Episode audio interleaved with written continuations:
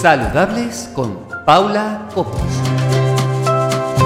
Porque es importante saber vivir. ¿Te lo vas a perder?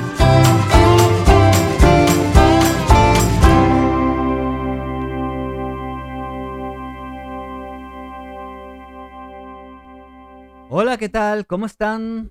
Me llamo Paula Cobos y un miércoles más aquí en Saludables de Radio Miraflores, Sevilla.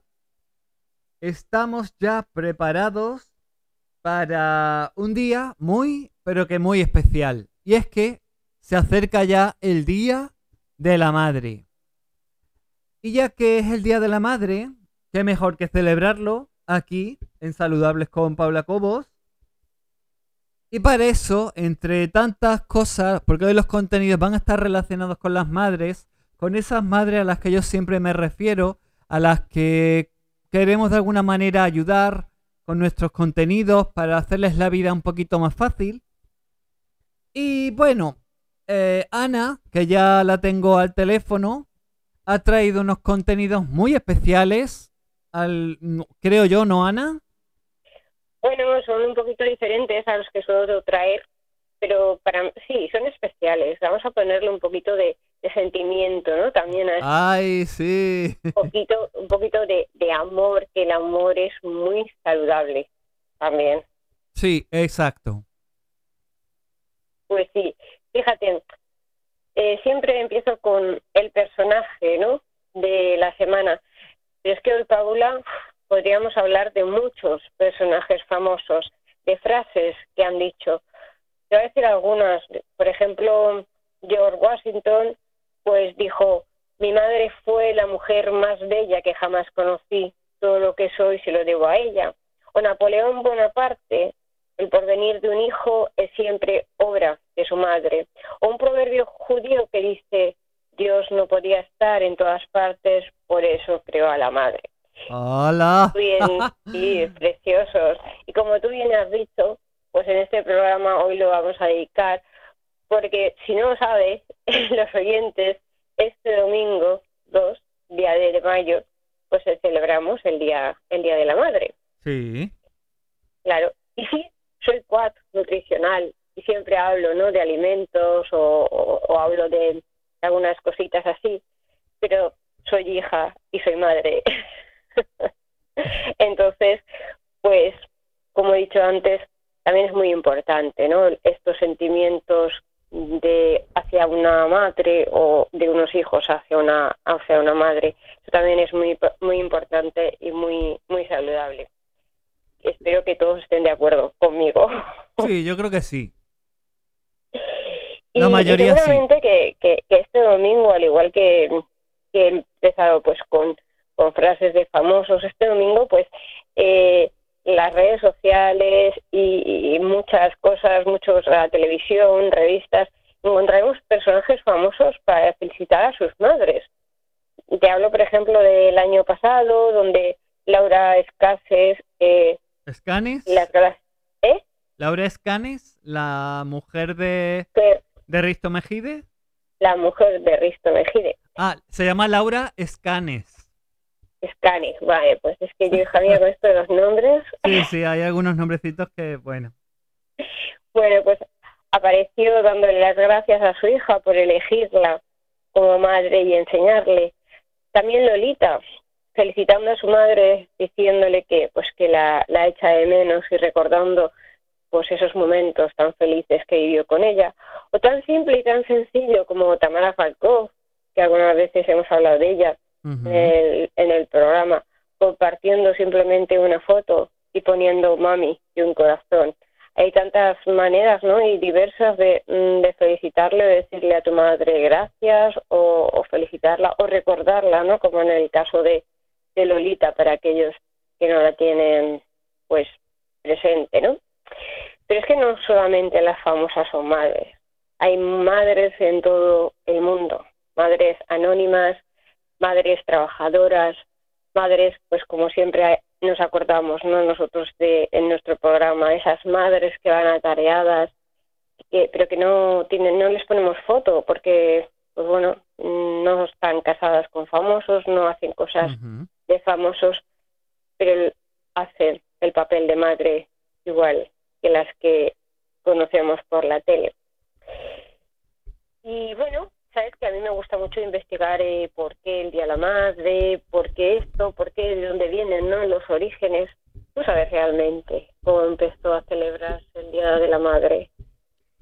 Pues bueno, eh, mm, puede ser algo relacionado como el día de, San Valentín del corte inglés, que es quien, se, quien sacó esa idea, o no, o es algo más, más profundo y más... No sé. seguramente que si entramos en nuestro amigo Google, encontraremos muchas versiones. Que si antes se celebraba con el 8 de diciembre por ser lo de la Inmaculada concepción. Pero ¿sabes qué pasa? Que aquí en este programa no vamos a tocar ni religión ni política. No. Es algo que ya tocamos un día la religión y hemos salido un poquito mal parados y bueno. Pues eso. Entonces yo he elegido este, que es el que a mí más me ha llenado, ¿no?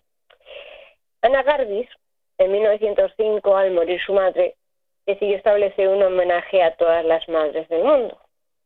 En 1912 logró fundar la Asociación Internacional del Día de la Madre.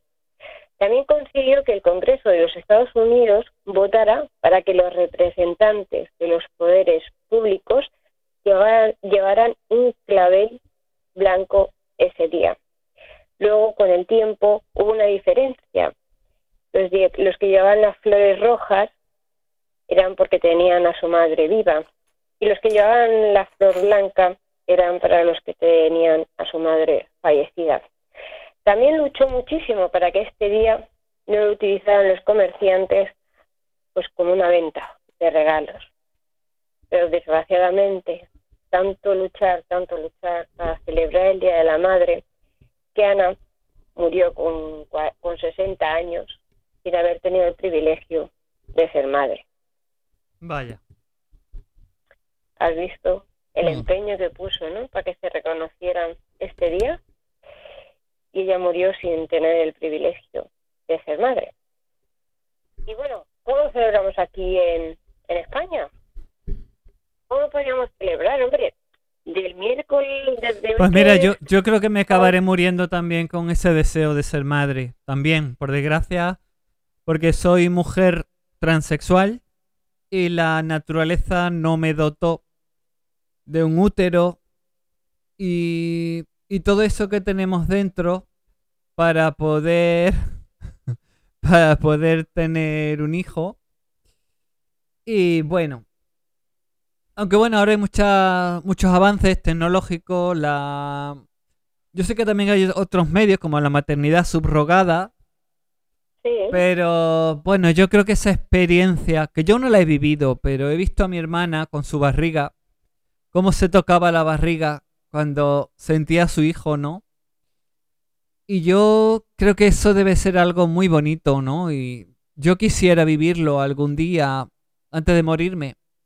Tengo 50 años y bueno, yo pensé que era un poco tarde, pero fíjate que una amiga mía que tiene justo un año más que yo y me he enterado que está embarazada con 51 años.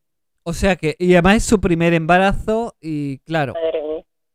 Así que bueno, no sé, si ella se ha quedado embarazada y puede tener ese niño, bueno, no sé, yo sé que la tecnología ha avanzado y yo no sé si será verdad, pero dijeron por ahí que ah, en este año 2021 se iba a poder hacer algunos avances para las personas transexuales que quisieran tener hijos y bueno, no sé, me enteraré a ver si si realmente ese avance es positivo, si es real y no es un bulo. Y bueno, a, ver qué pasa, ¿no?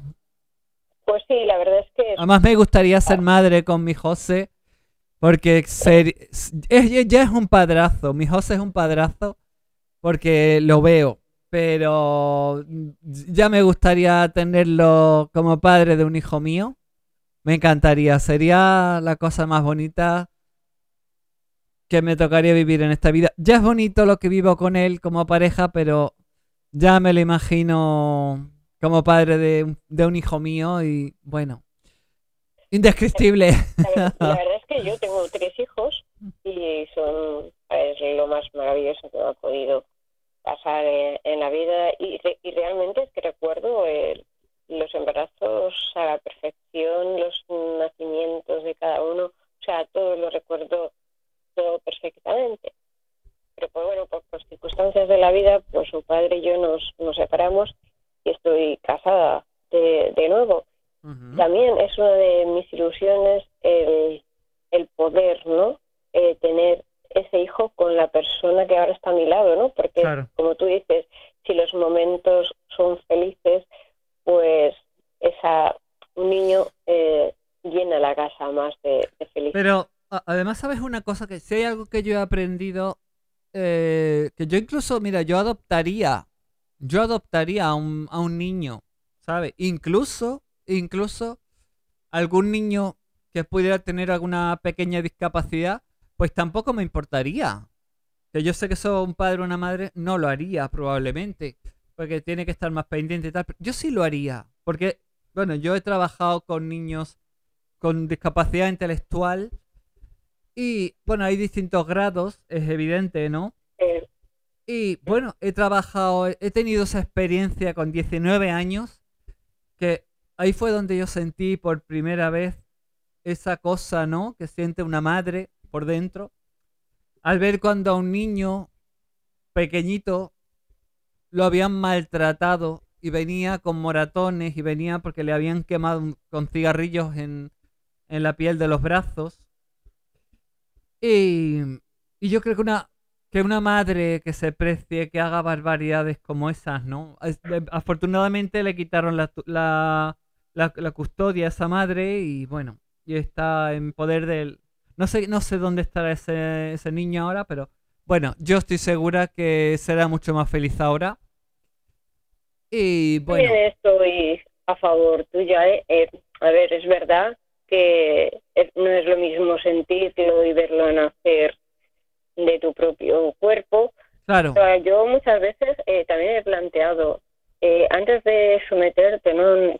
a, a tecnologías que, que además están carísimas, que es una cosa que yo siempre también reivindico, porque hay veces que eh, o bien la mujer o bien eh, eh, el hombre tienen problemas y tienen un deseo de ser madres, ¿por qué tiene que, tenemos que pagar tantísimo dinero ¿no? para, para realizar ese, ese sueño? es que se ha queremos. convertido ya en... un- Es un negocio, el negocio Sí, de, de tener hijos, ¿no? Es un negocio, algo, Sí. algo tan básico del ser humano, porque esa es otra cosa, que no es eh, ese, ese sentido egoísta de, de tener a un bebé, tener a un niño pequeño a tu cuidado, no, no, de, de porque necesitas tener a un niño, no, es al revés. Yo siento que es al revés.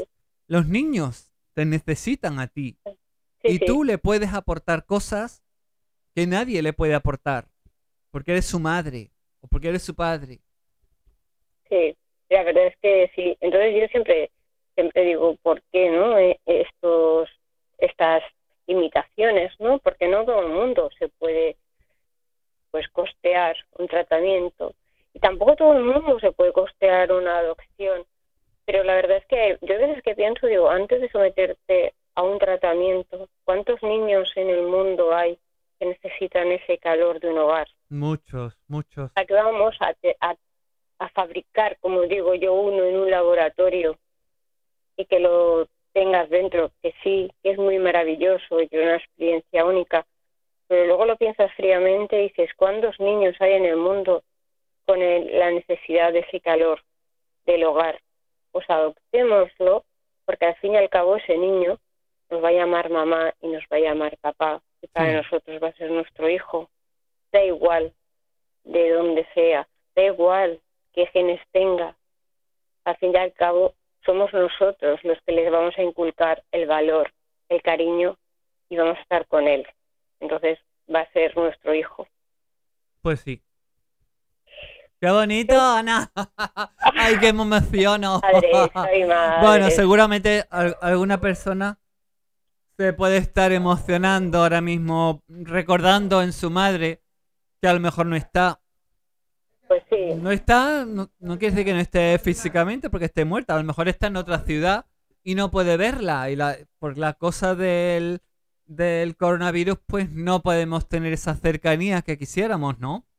Claro, por eso preguntaba de cómo celebramos en, en España eh, el, el Día de la Madre. Normalmente, eh, pues se celebra el primer domingo de mayo aquí en España, pero en otros países se celebra otro día. Sí, es cierto. En, en Latinoamérica se celebra otro día.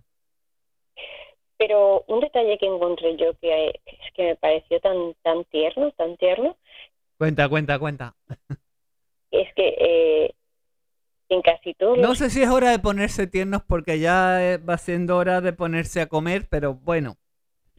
sí, bueno, eh, pues que en casi todos los idiomas del mundo Ajá. la palabra mama empieza con la letra M. Sí, cierto, cierto. Entonces, por eso eh, en cada sitio se celebra un día diferente, pero aquí pues lo celebramos este primer domingo de mayo. Y como tú has dicho, ¿no? Debido a esta situación, pues no se puede celebrar como normalmente se suele celebrar, con Sí. una comida, ¿no? Celebrando ahí juntos alrededor de, de nuestra madre, eh, una comida familiar, que con el tiempo, fíjate, con el tiempo eh, hay varias generaciones de madre y, y de hijas, porque claro, las hijas se convierten en madres. las hijas también son madres ya, claro. Claro, eh, y entonces ahí en, esa, Ya la eh, madre es madre y también es abuela.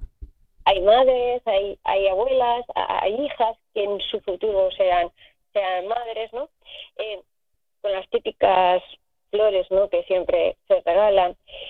Y no sé si te acordarás, Paula, pero yo, yo, es- yo no me acuerdo mucho de estos pequeños detalles. Cuando yo era pequeña, eh, la semana esta, antes de llegar al Día de la Madre, pues siempre preparabas con tus propias manos una manualidad que era para el Día de la Madre, igual que para el Día del Padre, pues para el Día de la Madre, y tú estabas ahí toda nerviosa eh, preparando Ay, sí, que me acuerdo. detalles, esa manualidad, ¿no? No sé si, si a ti también, tú lo habrás hecho también en, en, tu época de, niña, ¿no? Cosa que se ha perdido ahora, pero bueno, eh, esos momentos, yo me acuerdo, de, eh, incluso me acuerdo, a veces cuando cierro los ojos, eh, lo que sentía, ¿no? Oye, es que esto se va a hacer a mi madre, y cuando vea a mi madre, ¿qué va a decir, no?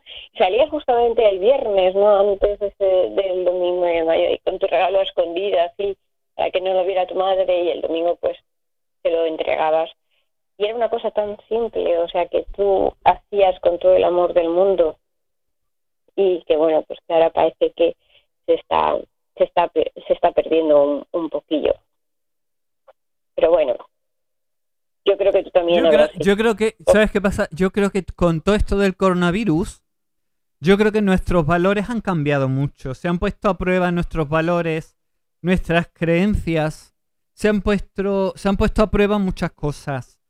Y fíjate tú que yo creo que el valorar más el tiempo que dedicamos a nuestros mayores, a nuestros padres, a nuestras madres, eso es algo que, que ahora somos mucho más conscientes que, que antes de, de esta pandemia, ¿no? Es- que yo creo que eso, eso es, porque siempre hay que ver el lado positivo de las cosas, que siempre lo digo, que soy muy pesada, que sí, que soy muy pesada, pero es la verdad, es la verdad.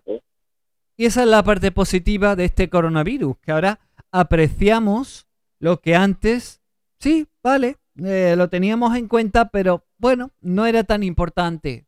Ahora tiene todo un carácter más especial. Todo se hace mm, con más cariño. Todo sale del, corazón. ¿No? Sí, sí, bueno, la verdad es que sí, pero también, eh, fíjate lo que te comentaba antes, que hacíamos de, de pequeños, claro, nosotros no teníamos teléfonos móviles ni, ni estas tecnologías no tan modernas que hay ahora. Claro, claro. Que por un, la- que por un lado es bueno, porque pues porque si tienes a tu madre lejos, le haces una videollamada y la, la felicitas, ¿no? Parece que estás... Claro, ta- también, mismo. claro, lo que por un principio la tecnología puede ser algo penoso para la vida, para la rutina de la vida diaria, también puede ser una herramienta maravillosa para ver a nuestras madres, a las personas que tenemos lejos. Y bueno, ¿qué, contar en esos hospitales que, que, que de no existir esos móviles con videollamada? yo creo que muchas personas que por desgracia se han ido al cielo, antes de irse, han podido ver a sus hijos, a sus maridos, a sus mujeres. Y yo creo que la gracias a esa tecnología, eh, eh, eh, hay personas que han podido tener un poquito más de humanidad dentro de ese estado tan tremendo de tan poca humanidad, porque la humanidad quedó relegada a la distancia social, al tapaboca, a, a muchas cosas, ¿no? A, estar de lejos, ¿no? Sí, sí, la verdad es que sí. Y, bueno, tanto que, eh, que, que, no podías ir a saludar, a, a, ver a esa persona enferma, que era tu padre, tu madre, que se estaba muriendo y no podías verla, no podías entrar. Sí, es algo que realmente a día de hoy yo todavía no concibo. Lo dejo allí. Como siempre digo, mis pensamientos son míos. Y aquí venimos a hablar de saludable. Y precisamente es lo que, lo que te quería contar, ¿no? O sea, por lo que tanto luchó Ana Gardis, es evidente que hoy se ha hecho realidad, porque se ha vuelto un poquito este día como más comercial, más que sentimental, como era antes, ¿no? Y, y bueno, como siempre repito, que dirán, qué pesada que es. Es que me gusta. a ver, a veces yo creo que no, quizás nos ponemos pesadas, pero bueno, es que en las cosas buenas, las cosas bonitas, yo creo que merece la pena insistir, ¿no?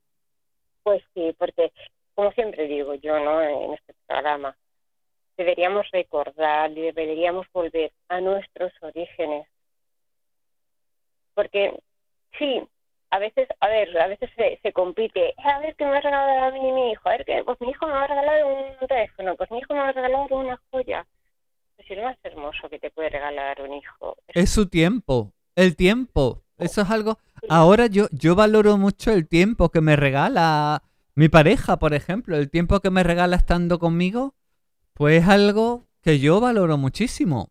Y yo creo que muchas personas valorarán también ahora, ¿no? El, el tiempo que pasamos con las personas que queremos es mucho más valioso que cualquier regalo material, ¿no? Pues sí, pero yo tengo un gran amigo que se dedica a la psicología o a la psiquiatría. Sí. Me dice que, que algo, que supuestamente algo que esto nos tendría que dar un poquito de importancia, no todo este proceso que estamos viendo. Y él creía que la humanidad iba a cambiar porque dice realmente no somos nada, porque un bichito nos puede matar. Sí, claro. Así, así me lo decía. Que, pero no, la gente sigue viviendo y, y sigue eh, haciendo planes de futuro. Vive el presente. Claro. Ama y di lo que sientes en el momento que lo sientes. No estés para mañana, porque no sabemos si mañana vamos a estar aquí. Por lo tanto, hagamos las cosas que realmente queramos eh, demostremos el amor en el momento que lo necesitemos demostrar y no esperemos a mañana, porque como bien dice mi amigo, eh, somos, o sea, nos creemos que somos grandes cosas y un bichito o cualquier otra cosa mañana nos puede matar y no estar aquí. Sí. Y bueno, no traigo receta, no traigo no, no hay receta. productos, no traigo eh, calorías ni eh, contenido nutritivo. Bueno, sí, el contenido nutritivo es el amor, el amor, el amor, el amor. Ay, además el amor alimenta, ¿eh? Sí, a, a mí se me está poniendo una barriguita, vamos. Eso, eh, cuando se casa alguien, ¿no? Y sobre todo los hombres dicen, ¡ay, la curva de la felicidad, eh! Sí. bueno, pues voy a recitar un poema Ay, qué bueno. Ay, pues eso sí que es muy nutritivo. Esto es muy nutritivo. Y voy a empezar con el poema. Venga, yo te voy a poner un poquito de efecto, así bonito, para que suene un poquito mejor. Venga. Vale. La madre es aquella bendita mujer a quien debemos la vida. La madre es caricia, amparo, maestra, amiga, ejemplo. Su regazo es consuelo y ternura, todo ella es amor. La, madre es la que vela nuestro sueño, es la que seca nuestras lágrimas en todo instante de la vida, es la que sufre con nuestro dolor. La madre es un mar interminable de consejos, es un átomo de dolor. La madre es la flor más hermosa en el jardín de la naturaleza. El amor de madre es el más desinteresado y el más fuerte de todos los afectos. Es el único que no conoce límites ni resentimientos.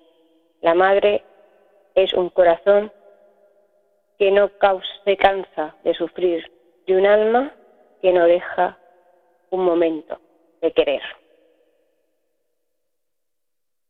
¡Wow, qué bonito! muy bonito, muy bonito, Ana. Como bien he dicho, yo soy coach nutricional y en este programa todos me conocerán por mis batallitas con los alimentos. Sí, pero también hay que decir que eres una persona muy espiritual.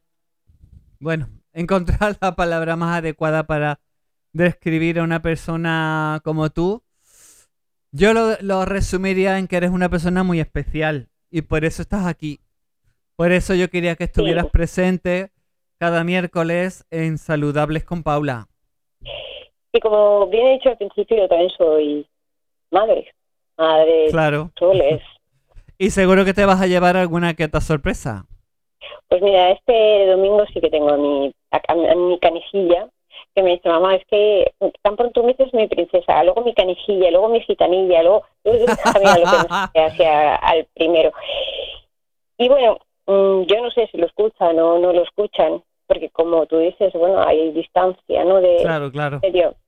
Y, pero sí que les he preparado un poema. Esto ya es algo mío, personal, para mis hijos. Y vuelvo a repetir a los oyentes, desde hoy miércoles, que eh, pues sale este programa, ¿no? Hasta el domingo, ¿por qué no nos envían algunos mensajes que nosotros podamos poner a sus madres, ¿no? Qué, qué bonito, ¿no? De, decirle. Hagamos algo especial. Hagamos algo especial.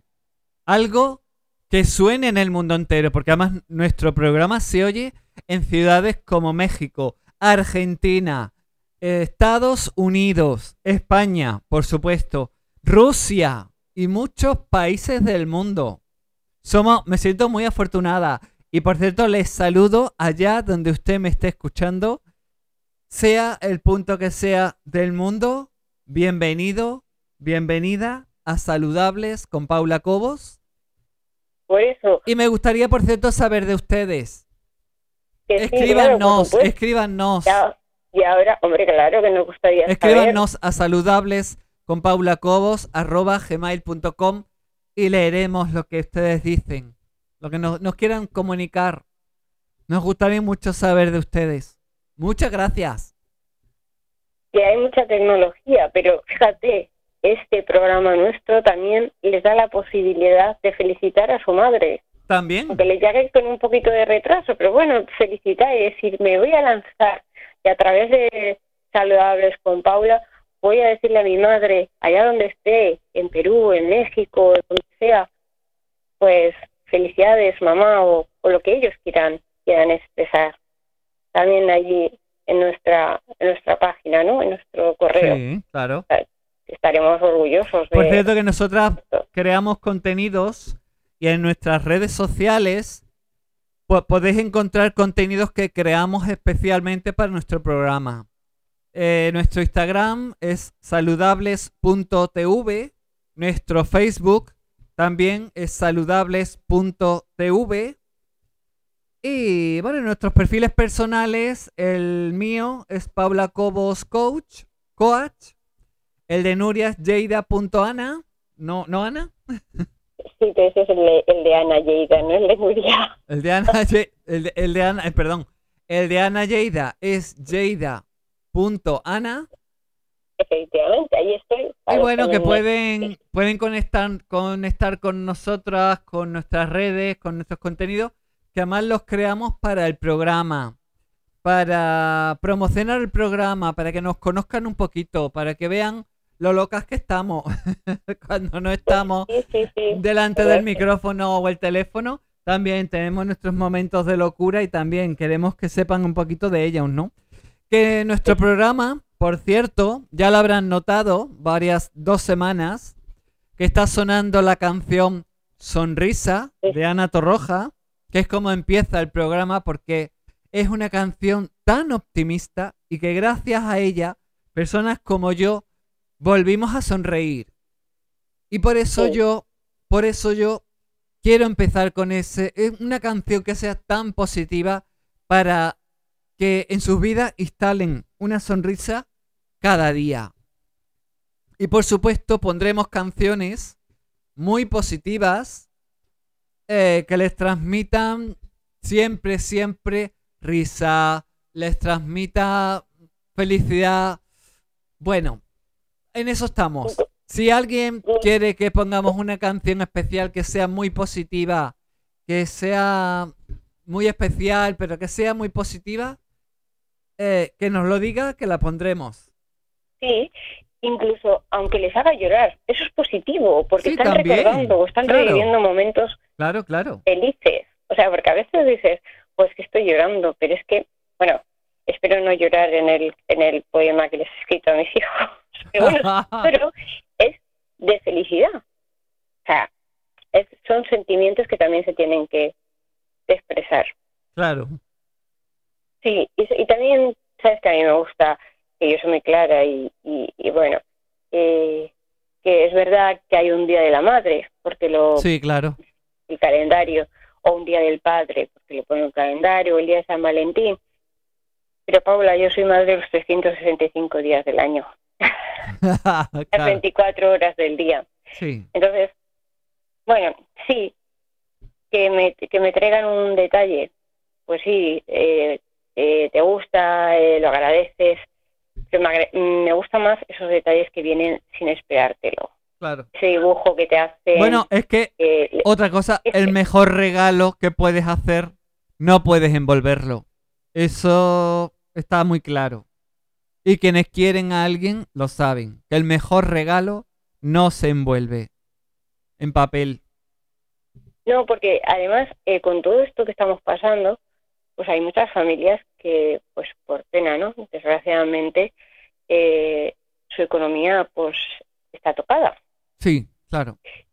Y yo hay una de las cosas que siempre, siempre mm, les he inculcado a, mi, a mis hijos, no sé, como digo yo, eh, siempre fallas, ¿no? Porque somos imperfectos y, fallamos como hijas, y fallamos como madres, y fallamos en, todo aspecto de, nuestra vida.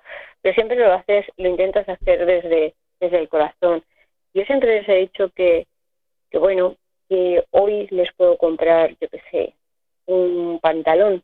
A lo mejor dentro de un año no se lo puedo comprar, pero lo que siempre, siempre, siempre van a poder tener de mí va a ser el cariño, el abrazo, aquí estoy. Y eso es mucho más importante que cualquier cosa. Es lo que realmente tenemos que resaltar. Porque yo no recuerdo los pantalones que me regalaba o la, ropa que me regalaba mi madre o mi padre. Yo lo que recuerdo, momentos muy bonitos en los que llegaba mi padre de la calle en Alemania y me daba un fuerte abrazo. Y para mí era algo maravilloso que realmente son cosas. Era mi infancia, que una buena parte la pasé en Alemania, poco antes ya de venir a España.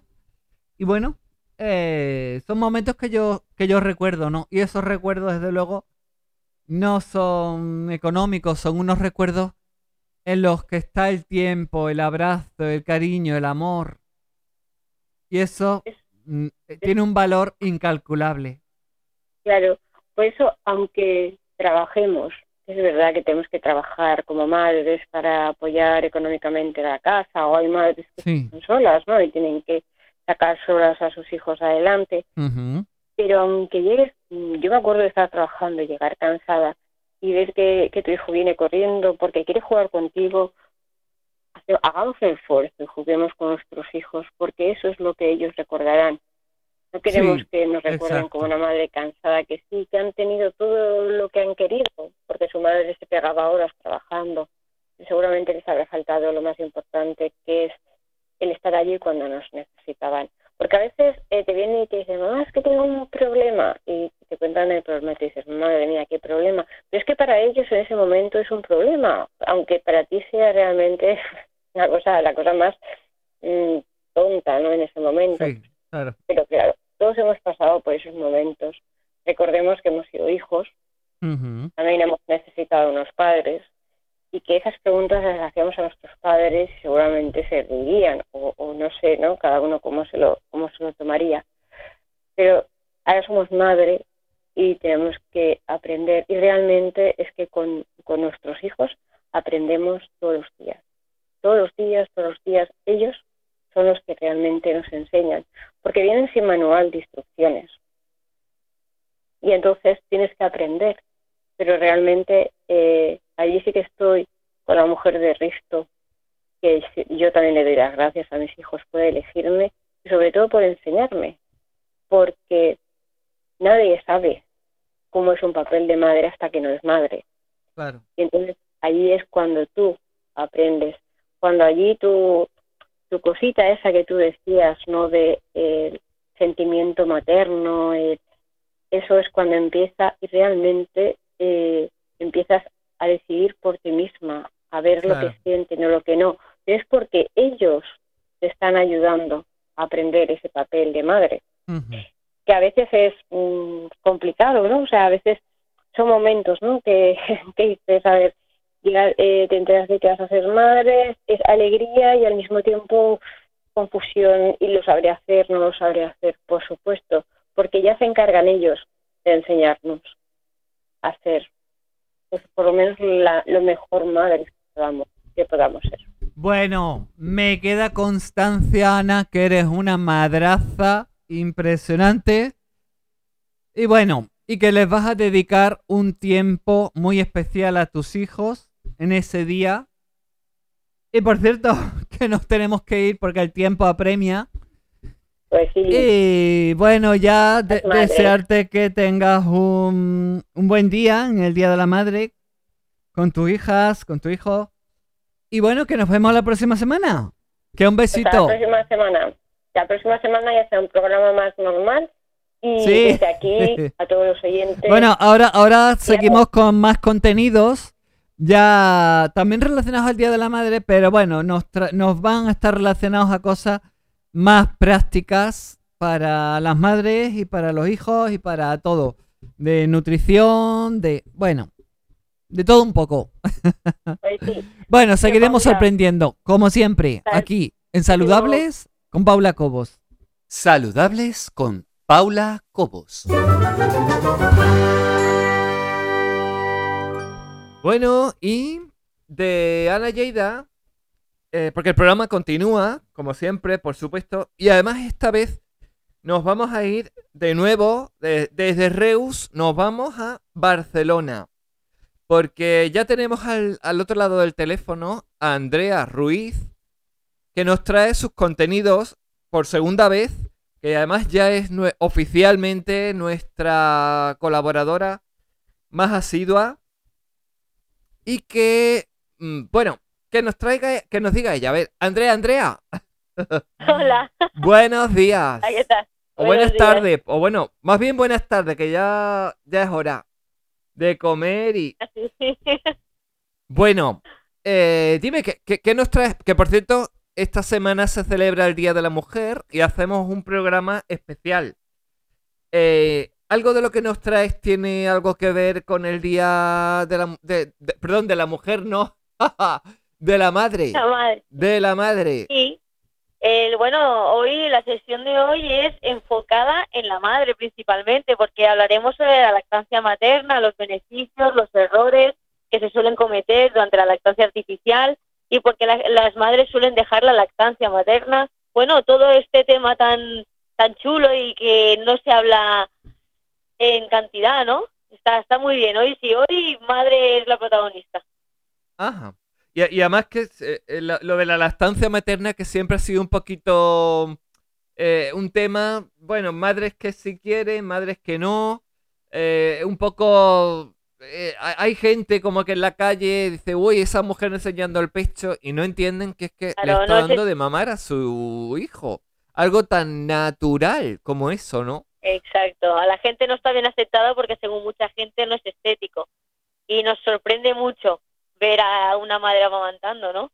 Claro. Y bueno, quería, quería en este programa de hoy, en esta emisión de hoy, quería enfocar sobre este tema para darle visibilidad algo tan maravilloso como es darle el pecho a, a tu niño. Muy bien. bueno, eh, realmente se está dejando, cada vez hay menos gente que haga la lactancia materna. Sí que es verdad que ahora vuelve otra vez a verse mucho, eh, mucho movimiento, sobre todo en las redes sociales, el tema de la lactancia materna, ¿no? Vuelve a, estar en auge. Pero mm, se, ha dejado mucho de lado, por, sobre todo por la introducción de la madre en el mundo laboral. Porque la lactancia materna es, digamos, Mm, requiere más tiempo, son más tomas que tiene que hacer el niño, eh, al final tienes que estar disponible 100%, porque el niño cuando tiene hambre tienes que darle de, tienes que darle el pecho. Y si la madre entra en el mundo laboral, las, las condiciones que tiene son más complicadas. Y entonces, eh, bueno, es una de las razones principales por la que se suele dejar la lactancia materna. Que por un lado es bueno porque, bueno, la madre está en el mundo laboral, pero por otro las condiciones deberían de facilitar que la madre siguiera dando el pecho al niño, ¿no? Y claro, también porque hay tanta presión por el tema, lo que has comentado tú antes de que nos sorprende mucho ver a una madre amamantando en el parque o en un restaurante o y hay tanta presión por utilizar las por el mundo del marketing de utilizar las leches de fórmula que al final vamos a lo cómodo que es preparar biberones y que el niño se lo toma cuando, cuando lo necesite, sin necesidad de amamantar en cualquier parte para ver el que dirán. ¿no? Claro. Y bueno, y la verdad es que la leche materna es lo que necesita nuestro niño sí, y además eh, mm, no sé si que si quieres que te cuente lo sorprendente que es la, leche materna el sí sí claro claro Sí, porque además la, eh, no, no olvidemos que la leche, la leche en polvo para niños preparada y tal, pero yo, yo creo que como lo natural no hay nada, ¿no? Porque eh, no, no es lo mismo un producto que se ha creado en el que además la química está presente de alguna manera, ¿no? Claro, la leche materna no es igual durante todo el día, va cambiando y tampoco es igual en toda la toma. Va, eh, al final de, digamos, de la toma, tiene más cantidad de grasa para saciar al niño. Si la grasa saliera, digamos que al principio de la, toma hubiera más grasa, el niño se saciaría enseguida y no tendría todos los nutrientes que necesitaría. ¿Vale? Entonces el niño, la, digamos, eh, si las tomas son entre 10 y 15 minutos más o menos, pues los primeros 10, eh, digamos que la, la leche tiene menos grasa y ya para el final, para, para saciar al niño, pues ya se le da la cantidad de, digamos que la leche aumenta en cantidad de grasa, es más grasa. Y que además que la leche tiene los anticuerpos, es muy bueno para el sistema inmunológico del bebé. Y es que no sé qué más, o sea, además claro, porque un niño que ha sido eh, alimentado con la leche materna eh, adquiere una, unas... Eh, bueno, aparte, porque esa es otra cosa, es que tiene más... Yo creo que... A ver, yo no soy madre, pero yo, yo lo sé porque lo he escuchado toda mi vida. Y bueno, yo soy hija que, que yo no pude ser amamantada, eh, no, creo que no, no pude tomar leche materna, algo así, no sé qué pasó, pero hubo algún, algún problema. Y yo creo que el, el hecho de, de, ese proceso, porque yo, yo creo que no es solo el hecho de la nutrición, es el hecho del calor de la madre, ¿no? Sentir el calor, el olor, es como volver a ese momento en el que acabas de nacer y, y tu cuerpo eh, se posa sobre el cuerpo de la madre que te acaba de parir, ¿no? Entonces, de, de, alguna manera hay otros agentes que no son los agentes propios de la nutrición, sino que son los agentes, pues bueno, más, como más emocionales, más, bueno, ¿qué, voy a decir, no? Eh, eso, que dicen mm, que, es de, de, madre, ¿no? De... Sí, es el- la conexión, el momento La de conexión madre-hijo, eso. conectada, sí. el que te sientes más conectada con tu hijo, que además es un momento de calma. No sé, lo encuentro muy bonito, la verdad, muy bonito. Y, oye, entre esta semana, eh, hay- ¿has encontrado algún... Porque, porque tú te- tratas temas de nutrición infantil, pero también eh, nos traes a nuestros saludables con Paula Cobos, nos traes eh, temas como son la, eh, el- la seguridad alimentaria, ¿no? ¿Hay, ¿Hay algún fraude alimentario descubierto últimamente? Bueno, el, el mes pasado, el mes de marzo, Sí. eh, hubo más menos casos de lo, no- de lo normal, pero ostras, impactan, impactan mucho porque uno de ellos, por ejemplo, sobre todo en los, los- uno de los países donde hay más casos de fraude es en Italia. ¿Vale? Y justamente el mes, el mes pasado, Tiene que ver eso, donde... Dime. tiene que ver eso, Andrea, con la legislación en, o, o con que no se, no se tengan políticas eh, sobre la, sobre la, la seguridad alimentaria o, o- o qué tiene que, por, por qué hay más casos a lo mejor en Italia que en otros países. ¿Hay algo en especial que tenga que ver para que eso suceda o no? Bueno, yo especialmente creo eh, que cuando en un país hay tantas alertas con este aspecto significa que ha habido más control, ¿no? Sí. Eh, personas que quieren Ah, o sea, cuanto, fraude, cuanto, cuanto más fraudes se descubren es porque más, eh, más, in- más personas investigando han estado ahí. Sí, no- y no al revés. más control ha habido, Ha habido más control. Entonces creo que en una parte es, una, es positivo que se hayan encontrado tantos casos de fraude, porque a ver, gente mala va a haber en todas partes. Y gente Sí. que quiera obtener un be- beneficio económico va, va a seguir habiendo. Y por eso es importante y me gusta comentar los temas de fraude para cuanto más concienciada esté la población, más los gobiernos eh, pondrán más recursos en estos temas y, y en Italia sí que, como he dicho, hay más casos de fraude, pero en mi opinión yo creo que es porque hay más controles. Ajá. Por eso se encuentran tantos. Porque ya te digo, personas que quieran tener un beneficio económico, eh, hay muchísimas y que se encuentren son todo un logro.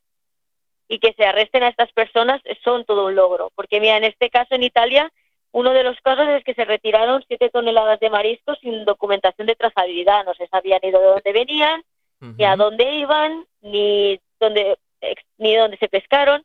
Otros se retiran 560 kilos de espadín pescado ilegalmente. Y en el último de Italia se retiran 600 kilos de pescado sin documentación de trazabilidad también. Y es muy importante tener la trazabilidad para que tú vayas al supermercado o vayas a una pescadería y puedas saber de dónde viene ese pescado, cuándo se ha pescado, si es fresco, si no lo es. Es muy importante toda esta documentación de trazabilidad. Y ya te digo, que, que se haga un informe mensual de todos estos temas da la impresión, al menos a mí, de que se está llevando un control y, y que al fin y al cabo se tienen que perseguir a estas personas. Y pero estas personas van a ver siempre, cuanta más conciencia haya, más recursos van a poner y más gente se pillará, ¿no? Ujú. Lo cuento como algo positivo, ¿no? Que Italia tenga, porque realmente otra, no te sé decir otra razón de que haya, porque también ha habido en México, ha habido en Brasil, en el Reino Unido, En México, en el Reino eh, que además, por cierto, nos escuchan desde México. Yo no lo sabía, pero sé que nos escuchan desde México, desde Estados Unidos, desde... Bueno, hay, hay unas cuantas ciudades de Latinoamérica que nos escuchan, desde Portugal eh, y también desde España, por supuesto, que es donde tenemos el mayor número de oyentes, ¿no? Y, hay algo que, que a mí me, me, me sorprende, ¿no? No, porque, eh, a ver, en los países de Latinoamérica, eh, que bueno, que, porque a lo mejor, no lo sé, ¿eh? no lo sé, pregunto, no lo sé. ¿Hay más control en los países de Latinoamérica o no? Ahí es viva la pepa, hacemos lo que nos da la gana y... Bueno, he hablado con, bueno, tengo contacto con varias personas de allí de, de Sudamérica y sí que es verdad que ahí la, no tienen tanta concienciación respecto a la seguridad alimentaria. Hay más desconocimiento. Hay más desconocimiento, pero hay, se hacen campañas eh, o, hay profesionales dedicados a, encontrar esos fraudes, eh, como tú. Ah. Eh, hay, de alguna manera, se crean, el Estado crea políticas para la investigación de esos fraudes o no, o es un poco casual que se encuentren eh, esas cosas, ¿no? eso que contábamos, ¿no? Lo de la bolsa de, patatas fritas que tenían unas gafas dentro, ¿no? Y esos descontroles eh, pueden seguir ocurriendo porque no hay ningún control o, qué ocurre. Bueno, mira, en, cada, en todas las empresas alimentarias o la mayor parte eh, hay, una, hay un departamento que se llama el Departamento de Calidad y Seguridad Alimentaria. ¿Vale? Ese departamento. Departamento de Calidad y Seguridad Alimentaria. O sea que ya no es solo la, seguridad, sino también la calidad. Claro, porque hay unos parámetros que miden la, calidad del producto que vamos a consumir, lógicamente.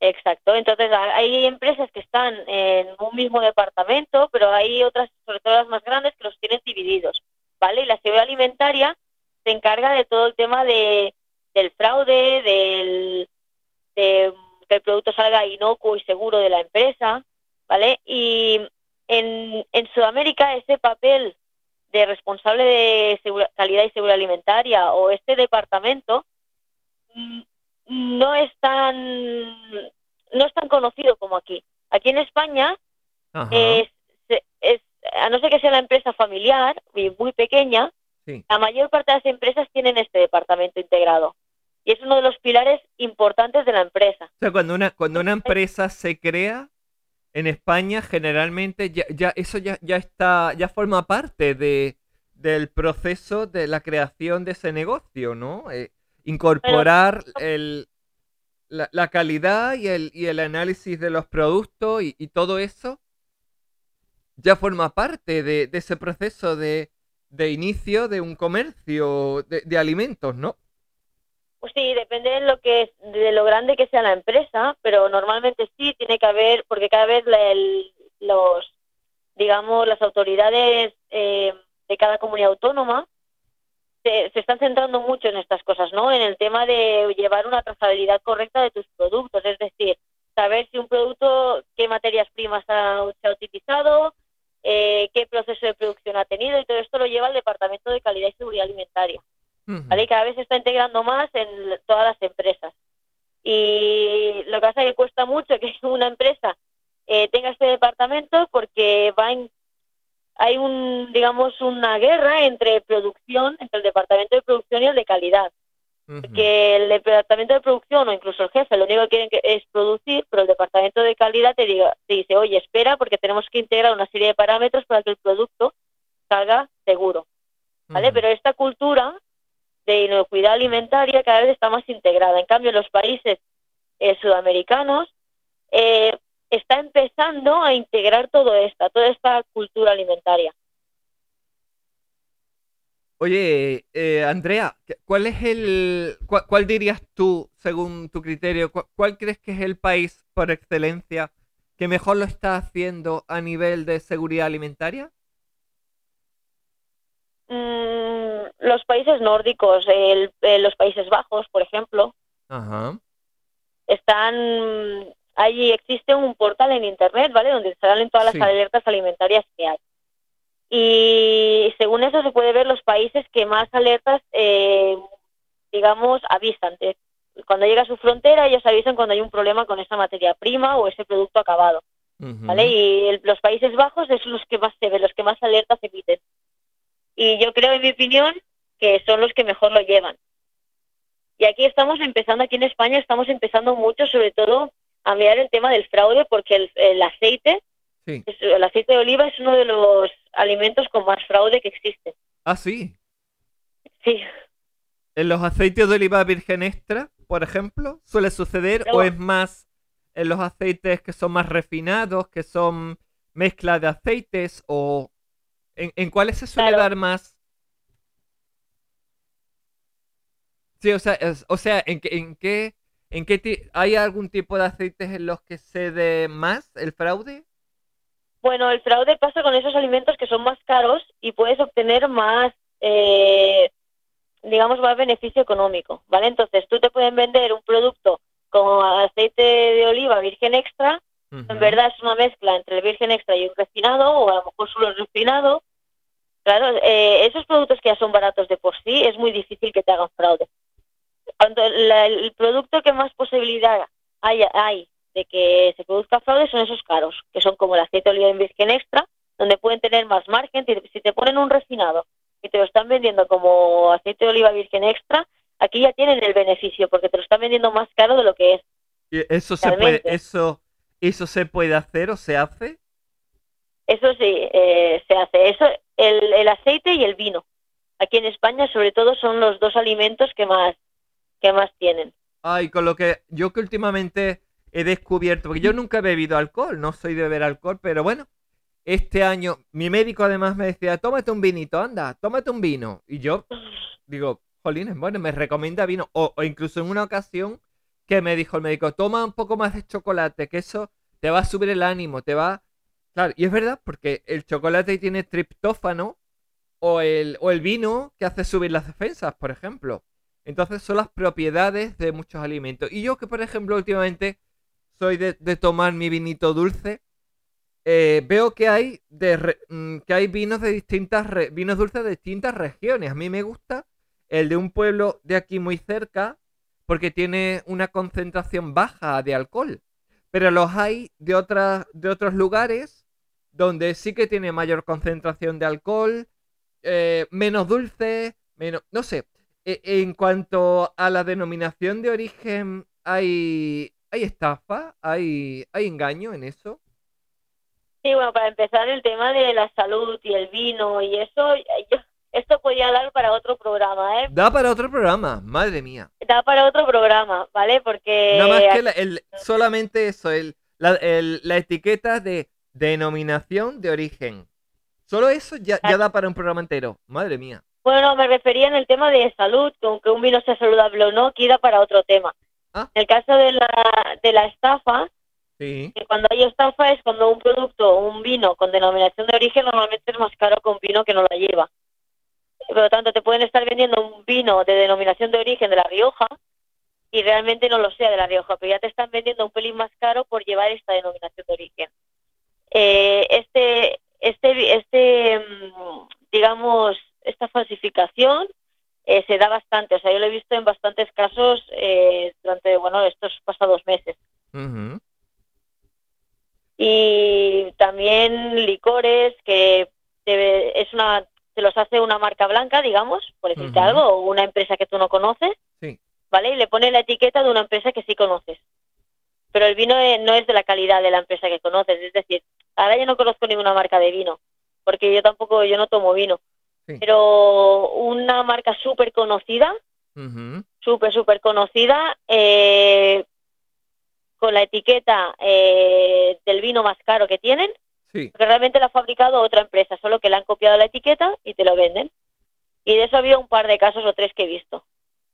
O sea que, que volvemos un poco a lo mismo, lo que tú has dicho, que no es justamente, porque nos creemos, tenemos esa conciencia, esa creencia falsa, ¿no? de que al ser más caro es más bueno, no hay fraude y todo es, genial. Sin embargo, pensamos que la estafa, el engaño, se puede producir con más frecuencia en productos más económicos, ¿no? Cuando es justamente lo contrario, ¿no? Más caros. En productos más caros es donde puede haber más. Que también se da con los vinos. El fabricante tendrá más beneficio económico. Porque si tú te vendes un vino a 10 euros, por decirte algo, ¿eh?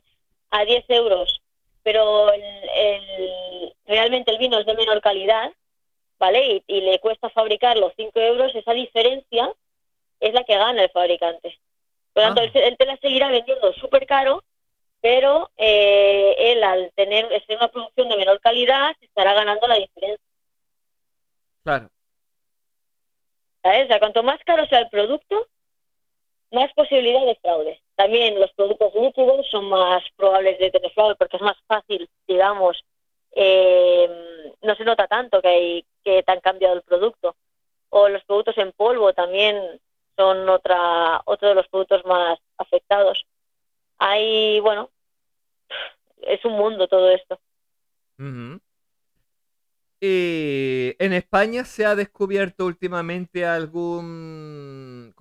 Porque el, el, hace dos semanas estuvimos hablando sobre la seguridad alimentaria y bueno, aquellos casos tan famosos, ¿no? Que de los que todavía hay secuelas, que estuvimos hablando del aceite de colza.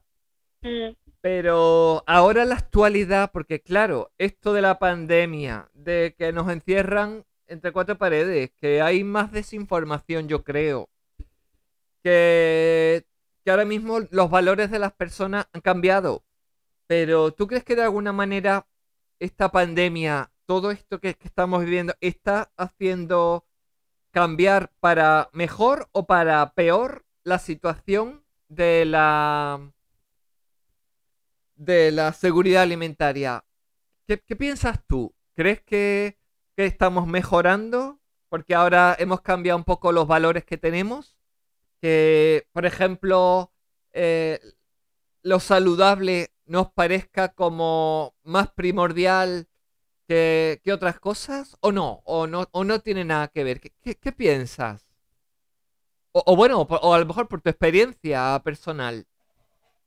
Bueno, yo lo que he visto durante esta pandemia es que ha habido varias fases, ¿no? La fase de ostras, somos muy estrictos con las medidas y, mm, voy y cumplo todo lo que me dicen, otra fase de estar más relajados, porque la verdad es que todos estamos cansados de esta situación, eh, una fase de que recomendaron tomar vitamina D, no me equivoco. Sí, cierto. Eh, yo, yo la tomo, de hecho, lo, hay eh, porque había muchísimos artículos de médicos, de científicos, de, estudios científicos que, que aseguraban que las personas que habían tomado vitamina D eh, salían mucho mejor del coronavirus, de los hospitales, que tenían menos efectos secundarios.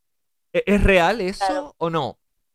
Bueno, o, es que nos han querido vender la moto para que compremos vitamina D? No, sí que puede haber relación. Lo que pasa es que mm, tú puedes obtener esa vitamina D tanto por el sol como por la alimentación comiendo fruta, no hace falta tomar médicas, o sea, tomar vitaminas aparte. Eh, además es contraproducente tomarte vitaminas sin un control, ¿vale? Porque también puedes tener una sobredosis de vitaminas. O sea, las ah. vitaminas siempre se tienen que tomar, si tú te tomas los comprimidos, se tienen que tomar bajo supervisión médica o, nutricionista, ¿vale? Porque un exceso de vitaminas pueden conllevar a sobredosis. Cuando tú llevas una dieta equilibrada y variada, eh, eh, tú ya puedes, tú ya tienes las necesidades que necesitas cada día, las necesidades diarias. Claro.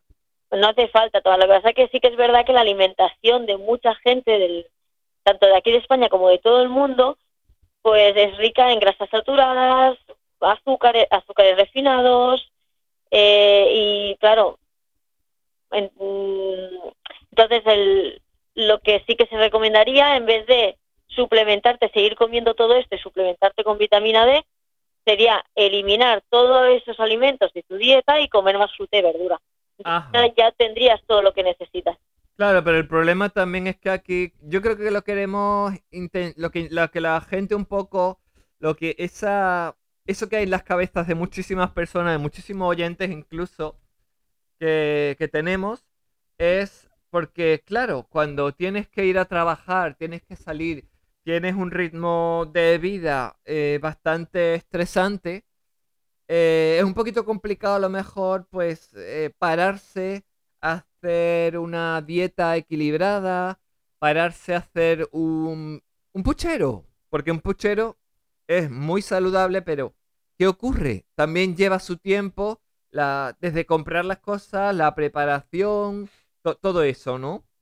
Entonces, claro, digo yo, eh, de alguna manera, de alguna manera, eh, e-, eso, porque eh, el ritmo de vida que tenemos las personas afecta también al modo en que nos nutrimos, al modo en que, no, no sé, también eso tiene que ver con que nos falten o nos sobren vitaminas, ¿no?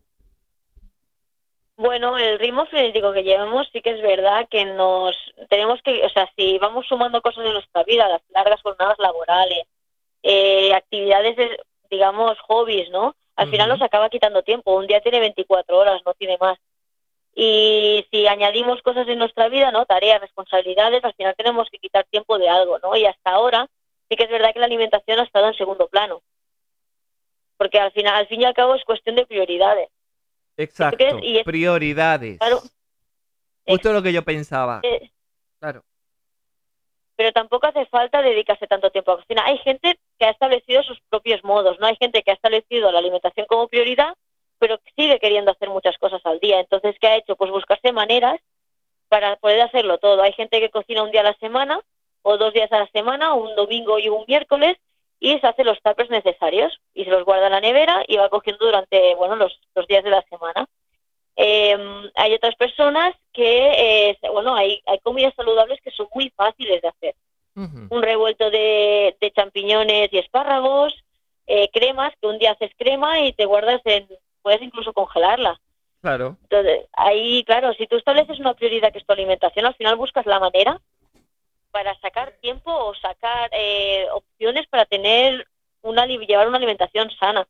Sí. Y ahora cada vez más los, eh, hay los supermercados y tal hacen productos preparados más relacionados a ver que hay de todo platos preparados hay de todo tener productos eh, no saludables que son la mayor parte pero cada Sí. vez más están haciendo productos más saludables con menos cantidad de azúcares menos cantidad de grasas para que la persona tenga más opciones no y al final es de mm, establecer, como has dicho, prioridades. Claro. Ujú. Eh, oye, ¿qué, qué, qué opinión tienes tú de nuestro país en cuanto a, por, por lo, por lo que tú además, porque no sé, habrá, a- tú estás, eh, investigas España en particular o, todos los países del mundo, lo- los fraudes alimentarios de todos los países del mundo? Eh, no, no sé, ¿tú, tú te centras mucho en España, en los fraudes alimentarios de España? No, en general de, de todo. O sea, en el portal ese que he comentado antes salen todos los fraudes eh, mundiales, porque al fin y al cabo lo que pase en Estados Unidos te va a afectar a ti, porque al- estamos en un momento que se llama globalización. Que, que todos estamos conectados entre nosotros y a lo mejor el alimento que am, eh, un fraude que ha aparecido en Italia puede puede llegar a ti porque eh, al final la comida va de un lado a otro y aquí puedes encontrar productos italianos eh, en Italia puedes encontrar productos españoles sobre todo el aceite de oliva que nuestro aceite de oliva va a todas partes del mundo y al final lo que pasa aquí o lo que pasa allí puede acabar afectándote Así que yo, bueno, yo a mí en general me interesa el de todos, el de todos los países. Ajá. ¿La situación de España respecto a otros países es buena o no? ¿O no tanto? No sé, ¿cómo es la situación de España en cuanto a seguridad alimentaria? Di- ¿Dirías que es bastante buena o no? ¿O hay muchos, se, se cometen muchísimos fraudes y, y bueno, y, una pregunta, ¿y salen todos a la luz? Porque yo, yo tengo la impresión de que, claro, lo, eh, cuando hay dinero, si hay un fraude, pues yo pago dinero y esto no, este fraude no se entera nadie. Yo arreglo esto y este fraude nadie lo sabe, nunca nadie se va a enterar y Claro, pu- puede ocurrir eso pasar muchísimo. Ex- sí, pues eso puede pasar, pero realmente porque el dinero a veces lo compra todo. No puede comprar el, el mejor regalo en el Día de la Madre. Yo estoy convencida de que no se puede envolver en un papel. Pero eh, hablando del Día de la Madre, ¿no? Que, que es hoy. Pero eh, dirías que... eh, a ver, ¿cómo te digo? El- la seguridad alimentaria de nuestro país eh, realmente está vigilada o no? Ah, e- es... A ver, es que no, verás, no encuentro las No. palabras más correctas No. porque es un tema que yo no domino del todo y que... hay- Sí, No, te refieres a si hay concienciación en O España hay concienciación. regulada, ¿no? Vale, sí. Ese es el primer paso, ¿no? Que, que un país esté concienciado de que tiene que haber una seguridad alimentaria Eso es el- yo- ese es el primer paso, por así decirlo, ¿no? Para que tengamos una seguridad en, en, eh, de calidad y de en nuestros alimentos, ¿no? Sí, yo creo que en España cada vez más, además hay un papel que se llama el tecnólogo de los alimentos, ¿vale? Que ¿Cómo, cómo? El tec. el tecnólogo o tecnóloga de los alimentos. ¿Y, y cuál es la función? ¿Qué es lo que hace? Pues eh, puede estar, pues la verdad es que tiene muchas salidas en el tema de, incluso puede estar en el laboratorio, puede estar en las fábricas, en el departamento de seguridad alimentaria, eh, puede estar en comités científicos, la verdad es que sus salidas son muy extensas, pero ese papel, ¿vale? Es el que ha, digamos, despertado el tema del departamento de seguridad alimentaria en las empresas. Y cada vez más van saliendo más tecnólogos y tecnólogas de los alimentos al mercado y las empresas van integrando a estas personas en sus, en sus empresas. ¿Vale? Y también, bueno, soy de Cataluña, ¿vale? Eh, hay un, uno de los departamentos de la Generalitat que mira mucho eh, estos temas, que vienen a hacer inspecciones cada, cada año a las empresas, eh, miran todo el tema de que sería la, la trazabilidad, las materias primas, bueno, y ahora cada vez más hay certificaciones, Que son internacionales. Pero esas certificaciones también se pueden comprar. Sí, o sea, es como... eh, Pero yo tengo dinero, tengo mucho dinero, compro una certificación, ¿no? ¿Dime? ¿Perdona? Yo, por ejemplo, tengo una empresa y mi producto yo sé que no tiene la calidad suficiente, pero puedo, como tengo mucho dinero, ¿puedo comprar un certificado de calidad?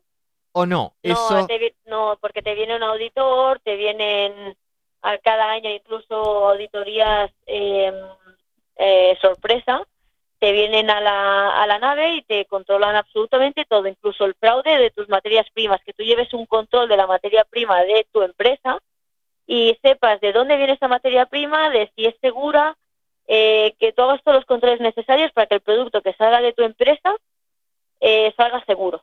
Ajá. Y esto cada vez en España hay más empresas certificadas con este tipo de certificaciones que son voluntarias, no son obligatorias. No son, un momento, un momento, No. no son obligatorias. No, eh, hay una parte que es, digamos, obligatoria. Sí. Tú tienes que tener controlado, que aquí en el caso de la Cataluña te viene la Generalitat, ¿vale?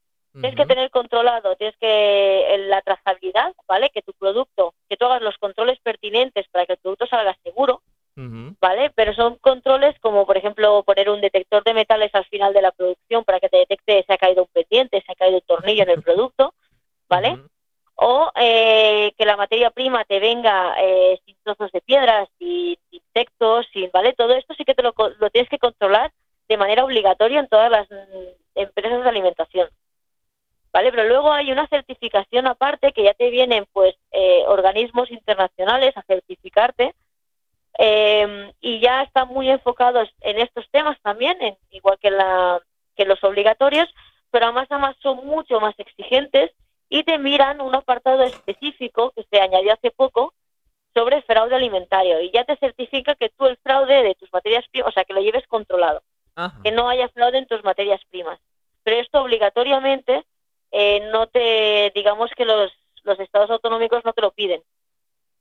Tú puedes hacerlo si quieres, O sea, hay, hay una política nacional que funciona de un determinado modo y otra a nivel comunidad, no sé, comunidad andaluza, comunidad extremeña, comunidad... eh, eh, Ahí hay... por- Porque no sé, ahí hay una diferencia entre comunidades, entre... Entre, no sé, por ejemplo, la, mm, la seguridad alimentaria, las políticas que se crean el modo en que se trabaja en, en Andalucía, por ejemplo, o en, regiones como Cataluña, eh, ¿son diferentes o no? ¿Hay, una, hay leyes que, que son para toda España? ¿Hay que cumplirlas? ¿Cómo es eso? Bueno, hay unas leyes básicas, bueno, básicas, hay unas leyes que establece España, el gobierno de España, digamos, eh, que son para todas las comunidades autónomas. Pero luego cada comunidad autónoma tiene sus propias legislaciones, que tienen que ser más exigentes que lo que marca el gobierno. Ajá. ¿vale? Entonces, cada, digamos que a una vez han cumplido todo lo que marca España, uh las comunidades autónomas, Andalucía, lo que sea, puede hacer sus propias leyes, pero que se cumpla lo que dice España y además tiene que ser más exigente, no más laxa. Claro. ¿Vale? Entonces, cada comunidad autónoma, digamos que se regulan estos temas, pues siempre cumpliendo lo que marca el, lo que marca España, lo que se marca nacionalmente. Ahora, si quieren ser más exigentes o quieren seguir mm, la normativa eh, nacional, pues ya es opción de la comunidad autónoma. ¿Dirías que hay, hay algún, sabes de, no, no, sé, sabes de alguna comunidad autónoma que sea especialmente más rigurosa, que sea, que, que haya más controles y demás eh, que en otras o no? Mm, ahora mismo no te sé decir, lo que sí que sé que Cataluña, por ejemplo, es muy exigente y cada vez más, pero de otras comunidades autónomas la verdad es que no, no, no lo sé. Sí sé que eso, Cataluña tiene leyes mucho más exigentes de lo que marca España, pero pero ahora mismo de otras comunidades autónomas no tengo ni idea.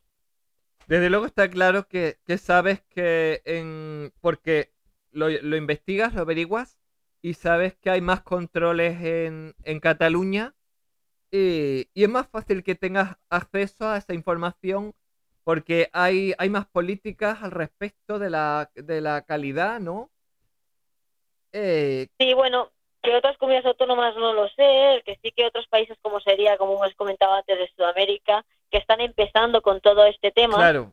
pues sí. Bueno, pues cada día me apasiona mucho más este, este tema del que nos trae siempre. Todos los días aprendemos algo más. En esta ocasión ya sabemos que regiones como, bueno, en regiones de, de Europa, como es Italia, pues han sucedido una serie de, estafas alimentarias. Que sabemos ya que también que los Países Bajos tienen muchos controles y parece ser que, que están bastante bien a nivel de seguridad alimentaria. Y bueno, y que, la, y que quizás para España pueda ser esa asignatura pendiente, pero Cataluña de momento, por lo que estamos viendo, eh, sigue bien su camino, ¿no? Entonces, bueno, para mí eso, eso me alegra que vayamos avanzando. Y bueno, y que y ahí estará nuestra Andrea cada dos semanas que seguirá eh, investigando, que seguirá trayéndonos esos contenidos tan emocionantes, porque lo son. Porque, ¿quién nos dice que, que el aceite que tomo yo por las mañanas realmente es que tiene esa denominación, perdón, ese vino realmente tiene esa denominación de origen o no la tiene. Y tantos otros datos que nos trae Andrea y que te doy las gracias en nombre de todo nuestro equipo por aportar tanto a este programa, tanta sabiduría y tanta calidad. Gracias a vosotros por la oportunidad. Un besito muy grande, Andrea. Desde, desde Andalucía, desde Sevilla. Adiós. Bueno, un besito. Un beso. Nos vemos la próxima semana. Dentro de dos semanas. Dentro de 15 días. Eso.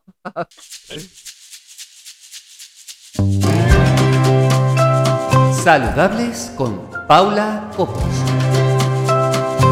porque es importante saber vivir. ¿Te lo vas a perder?